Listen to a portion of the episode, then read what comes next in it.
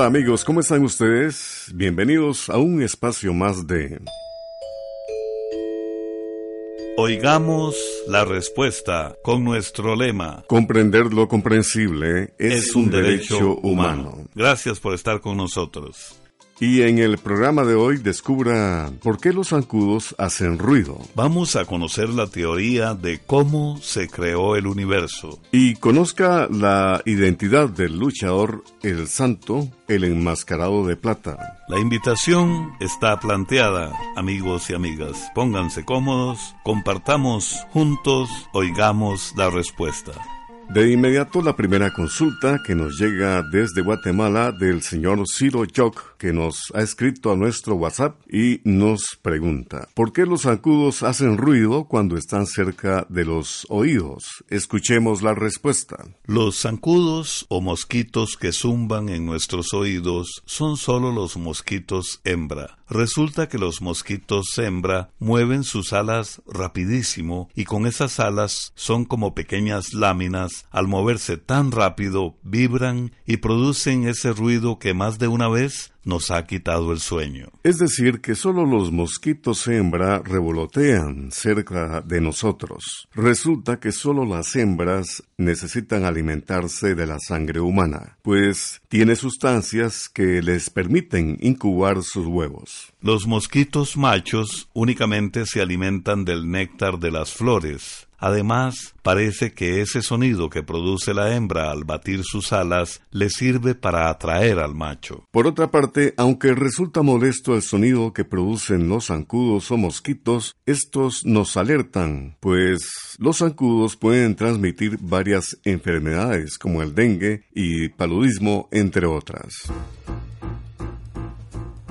Vamos a la música, música de Panamá, con la autoría de uno de sus artistas representativos como el compositor y pianista Danilo Pérez. En esta interpretación que se titula Panamonk, apreciaremos el teclado y la percusión en un ritmo lleno de intensa sonoridad y sentido. Disfruten entonces de Danilo Pérez, Panamonk.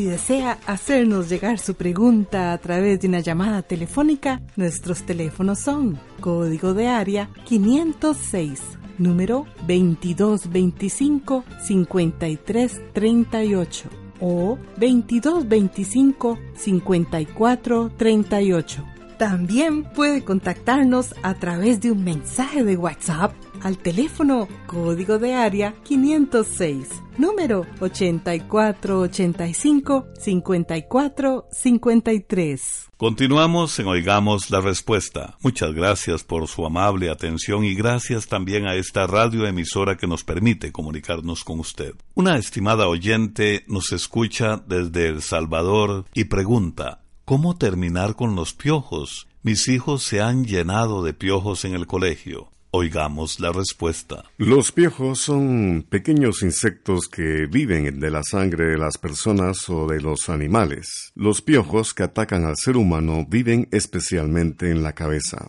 Se transmiten con facilidad cuando una persona acerca su cabeza a la cabeza de otra persona con piojos o cuando se comparten peines, cepillos, gorros, entre otras prendas. Hoy día se consiguen champúes que matan los piojos están, por ejemplo, los que se llaman Invernectina y Herling. Estos champúes se aplican por 10 minutos durante 5 días. También se puede usar benzoato de bencilo, aplicándolo entre 3 y 6 días. Un remedio casero muy conocido es el alcohol revuelto con un poquito de ácido bórico. Se aplica en la cabeza por la noche y luego se envuelve la cabeza con un trapo hay que dormir con el trapo puesto para que los piojos no tengan escapatoria. Al día siguiente se lava bien la cabeza con bastante agua y jabón o con champú. A veces, aunque se maten los piojos, las liendres o huevecillos quedan vivos. Para poder quitarlas fácilmente, se puede poner vinagre en toda la cabeza y se envuelve con un paño durante unos 20 minutos. Luego se lava con agua tibia y se peina muy bien el cabello con un peine de dientes muy finos. Ahora bien, para evitar el contagio, se debe lavar muy bien la ropa con agua muy caliente, las pijamas, las fundas, las toallas o paños y otras prendas que haya usado la persona. De ser posible, una vez lavada la ropa también se debe aplanchar con la plancha bien caliente. Los peines, los cepillos y otras cosas que se usen en el cabello se deben sumergir en agua caliente con vinagre durante unos 15 minutos. También se les puede echar benzoato de bencilo, que es uno de los remedios que se usan para matar los piojos de la cabeza. El benzoato de bencilo se consigue en farmacias. 55 años de tradición. Les estamos presentando, oigamos la respuesta. ¿Cómo se creó el universo entero? ¿Qué pasa cuando una estrella llega a su fin? Son las preguntas de don Giovanni Molina de Jinotega, Nicaragua. Nos ha enviado su consulta a través de nuestro WhatsApp. Escuchemos la respuesta. Don Giovanni, la pregunta que nos hace le ha quitado el sueño a muchísimos científicos por muchísimos años. Existen muchas teorías o ideas de cómo se creó el universo. La teoría más aceptada es la del llamado Big Bang o Gran Explosión. Esta teoría dice que hace unos 15 mil millones de años toda la materia del universo, es decir, todos los astros y miles de millones de estrellas que existen, estaban unidos en un punto superconcentrado pero en determinado momento ocurrió una gigantesca explosión y toda la materia empezó a expandirse rápidamente. Según esta teoría, el universo nació en ese momento y a partir de ahí se ha venido expandiendo constantemente por lo que todos los astros y las galaxias se van separando cada vez más. Ahora bien, para responder su pregunta sobre las estrellas, le contamos que las estrellas son como grandes bolas de fuego o gases ardientes y la que mejor conocemos es nuestro Sol. Y como todo en el universo, las estrellas nacen, crecen y mueren. Las estrellas nacen dentro de grandes nubes de gas y polvo que los científicos llaman nebulosas. Conforme pasa el tiempo, las estrellas van aumentando en edad hasta que llegan a morir.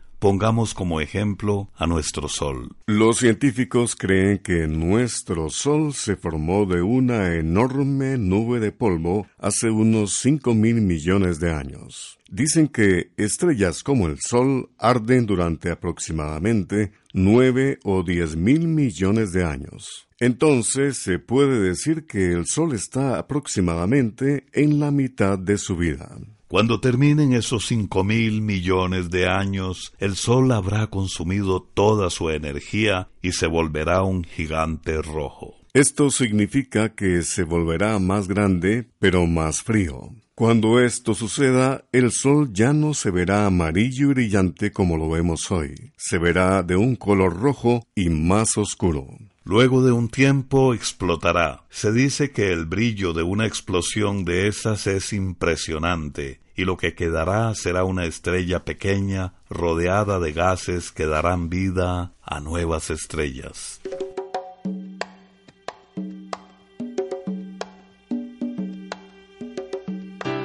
Y ahora amigos, ¿qué les parece si adornamos la existencia con esta linda canción de la cantautora costarricense María Pretis y su composición Jardines?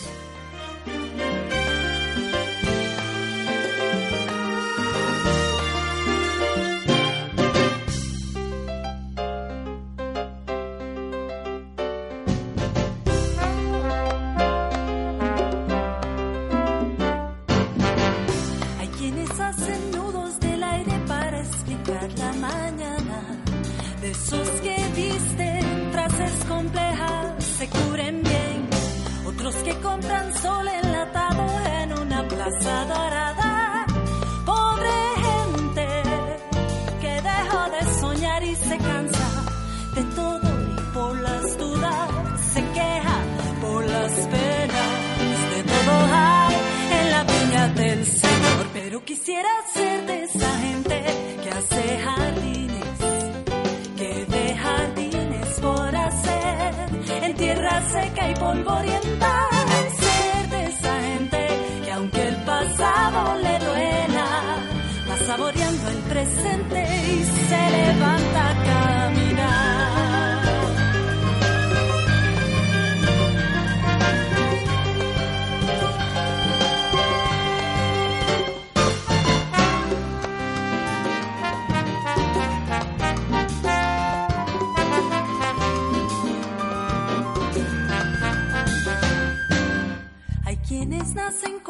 mucha suerte, hay quienes nacen con nada, hay quienes cargan bultos pesados. Para empezar, aventureros, mártires, locos, víctimas de la batalla, y hay quien toma las riendas que le ven en la vida, la exprime como fruta madura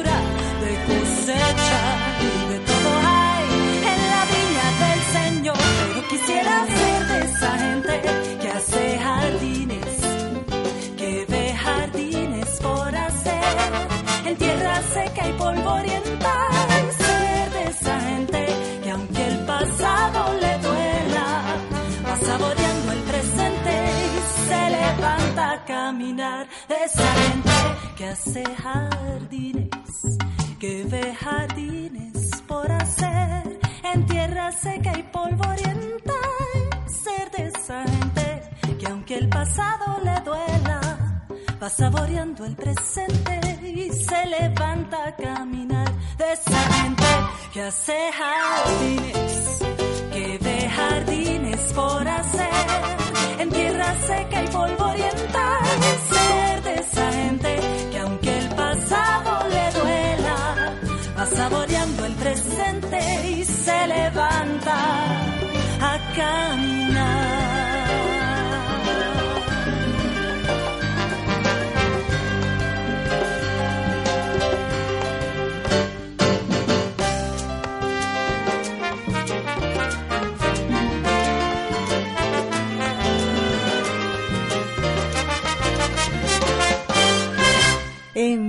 Sus preguntas al apartado 2948-1000 San José, Costa Rica.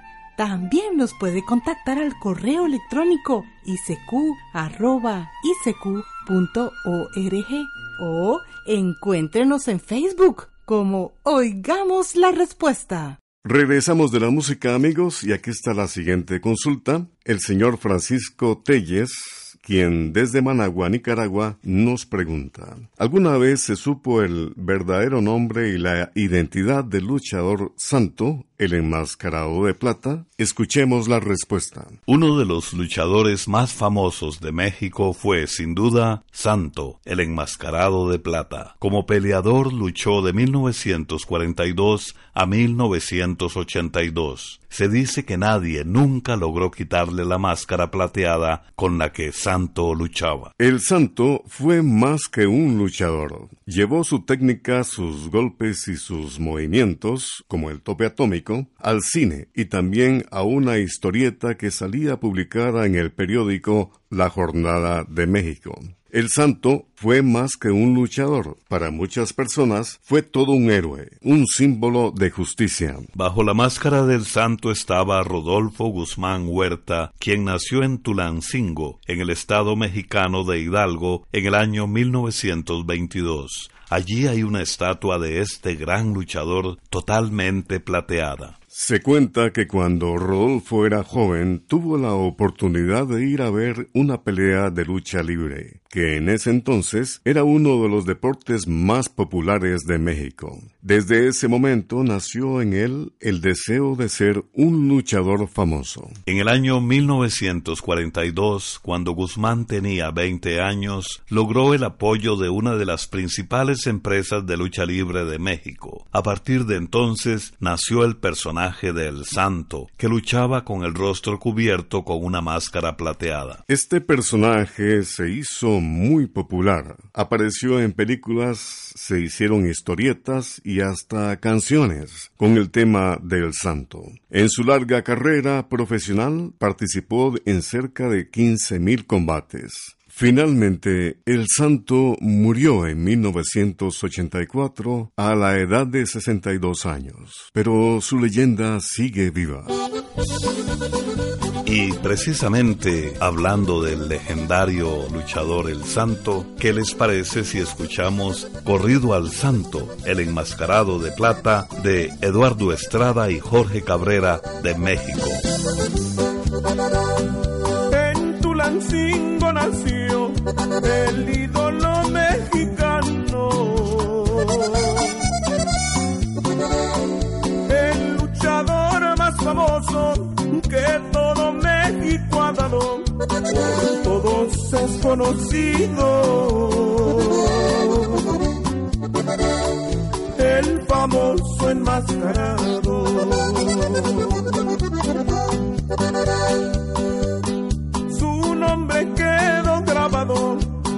Letras de oro en la historia. Y en el cine mexicano también logró la victoria con su máscara plateada. El santo subió a la gloria.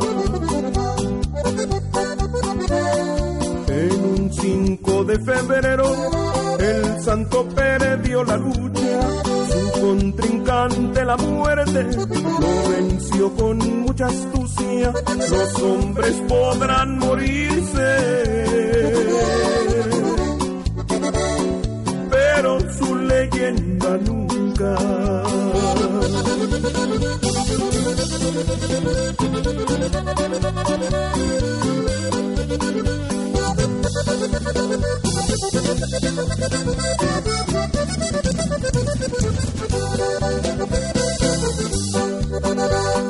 Ídolo de multitudes, grande por naturaleza.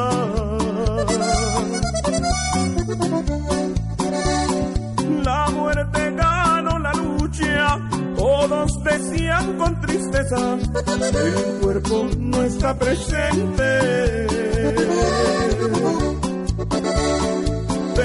Dejó su grandeza. Adiós Rodolfo Guzmán, grande de pies a cabeza.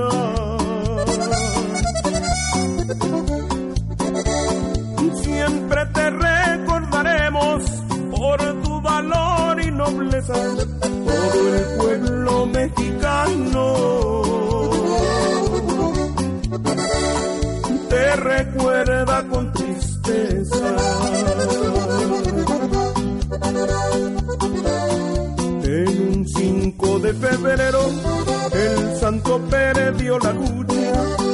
contrincante la muerte. Lo venció con mucha astucia, los hombres podrán morirse, pero su leyenda nunca.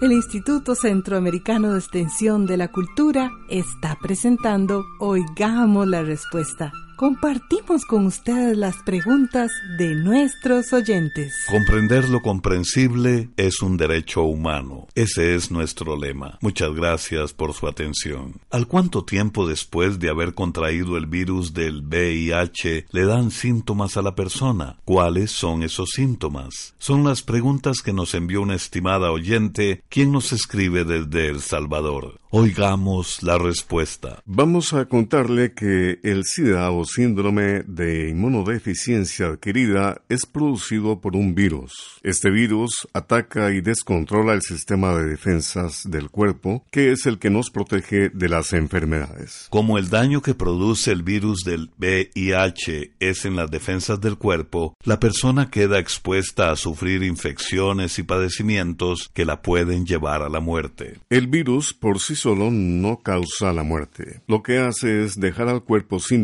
defensas, quedando expuesto y debilitado ante cualquier clase de microbios como los virus, bacterias y hongos que causan diferentes enfermedades. El virus del VIH, al igual que el resto de virus que existen, tiene un tiempo de incubación desde el momento en que entra al cuerpo y durante ese tiempo no se nota ningún síntoma. El virus del VIH tiene un tiempo de incubación que va de 5 a 10 años y a veces más. Si no se toma ningún tratamiento, toma unos 10 años para que alguien con el virus del VIH desarrolle SIDA, que es cuando ya empiezan los síntomas. Sin embargo, una persona portadora del virus del VIH con el tratamiento médico adecuado desacelera el daño que causa el virus, por lo que las personas se mantienen sanas por muchos años. Por eso, una persona con VIH no siempre tiene SIDA, pues, como le dijimos, el SIDA es cuando se desarrolla la enfermedad, o sea, cuando aparecen los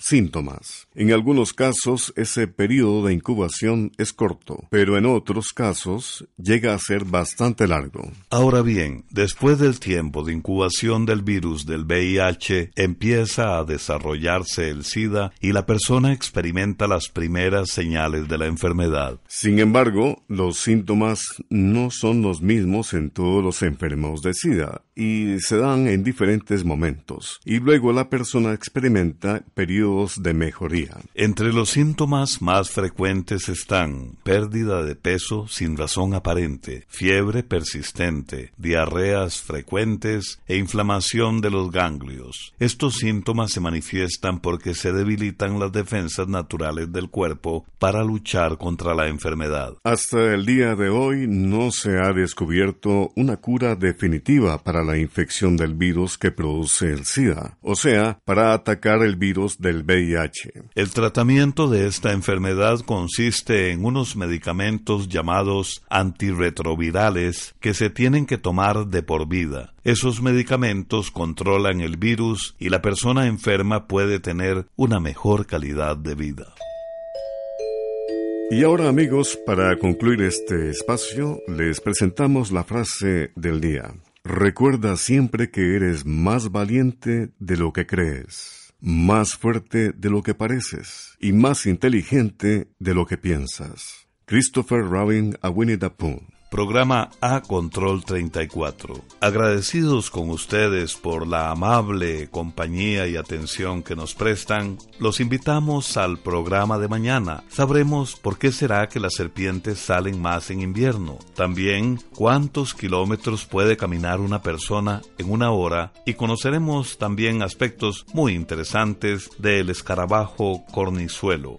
¿Qué les parece para mañana, después de la transmisión normal de Oigamos la Respuesta, tenemos para todos ustedes un nuevo cuento del libro Almanaque Escuela para Todos? Se titula La mula y el cerdo. Les invitamos cordialmente, lo van a disfrutar. Y así llegamos al final del programa del día de hoy. Los esperamos mañana en este su programa Oigamos la respuesta.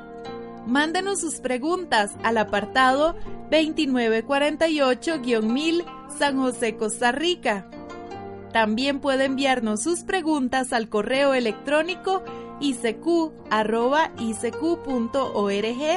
o encuéntrenos en Facebook como Oigamos la Respuesta. O llámenos por teléfono, código de área 506 número 2225-5338 o 2225-5438. Recuerde que comprender lo comprensible es un derecho humano.